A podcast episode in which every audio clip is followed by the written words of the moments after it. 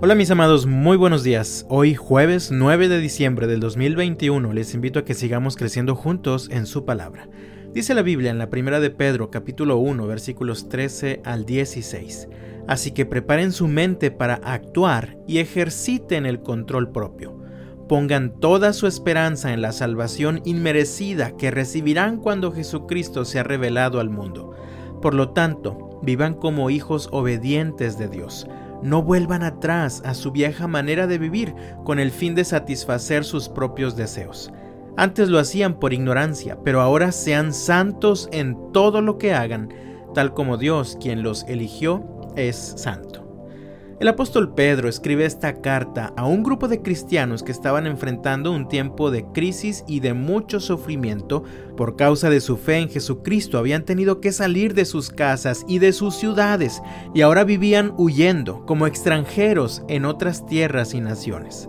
Entre otras cosas, Pedro les instruye que esto les debía recordar que de la misma manera, ahora que eran de Cristo, debían vivir como extranjeros, como peregrinos en este mundo, es decir, conscientes de que solo estaban aquí de paso.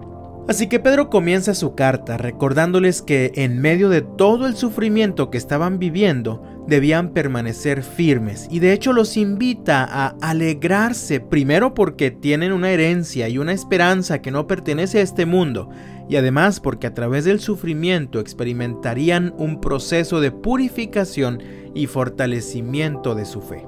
En esto nos parecemos a aquellos cristianos. Nosotros también hemos estado viviendo un par de años llenos de sufrimiento y Dios quiere usar este tiempo como un proceso de purificación y fortalecimiento de tu fe. Sin embargo, esto no ocurre de forma automática. Así que conscientes de lo anterior, Pedro les exhorta a vivir de acuerdo al llamado y a las promesas preciosas de Dios. Encuentro en el texto tres evidencias de una vida que está siendo purificada y fortalecida en tiempo de prueba. La primera evidencia es disposición a actuar bien. Leemos en la primera parte del versículo 13, así que preparen su mente para actuar y ejerciten el control propio. Ellos habían estado huyendo por algún tiempo en el texto original dice algo así como ciñan los lomos de su entendimiento. De acuerdo a la vestimenta que se usaba en aquel tiempo, ellos se ceñían los lomos para avanzar, para caminar sin tropezarse. Así que en medio de la crisis que tan fácilmente nos puede hacer tropezar con el pecado, ciñamos los lomos de nuestra mente. Después continúa diciendo y ejerciten el control propio. Se dice que uno de los principales enemigos a vencer cuando somos amenazados de alguna manera somos nosotros mismos. Creo que esto es lo que tiene en mente Pedro. Ellos estaban angustiados, así que fácilmente podían dejarse llevar por el temor, por el enojo, por el orgullo, en fin, por el pecado. Pero debían prepararse para actuar guiados por la nueva mentalidad que tenían debido a su fe en Jesucristo. La segunda evidencia es disposición a ver bien. Leemos en la segunda parte del versículo 13, pongan toda su esperanza en la salvación inmerecida que recibirán cuando Jesucristo sea revelado al mundo. Cuando uno vive una batalla, es indispensable tener una buena visión y una buena perspectiva. El apóstol Pedro les instruye a ver bien, es decir, a poner sus ojos más allá de las circunstancias difíciles de este mundo, poniendo toda su esperanza en la salvación prometida por Jesús, la cual no está en este mundo en el que iban de paso, sino en el cielo, allá donde está su hogar final y permanente. Nosotros también somos desafiados a ver bien.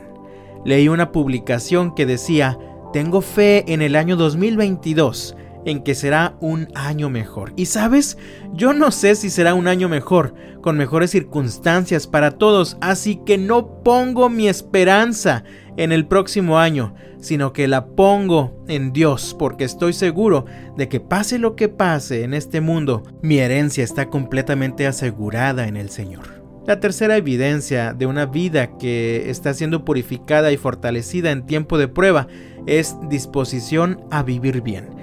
Y leemos en los versículos 14 y 15, por lo tanto, vivan como hijos obedientes de Dios. No vuelvan atrás a su vieja manera de vivir con el fin de satisfacer sus propios deseos.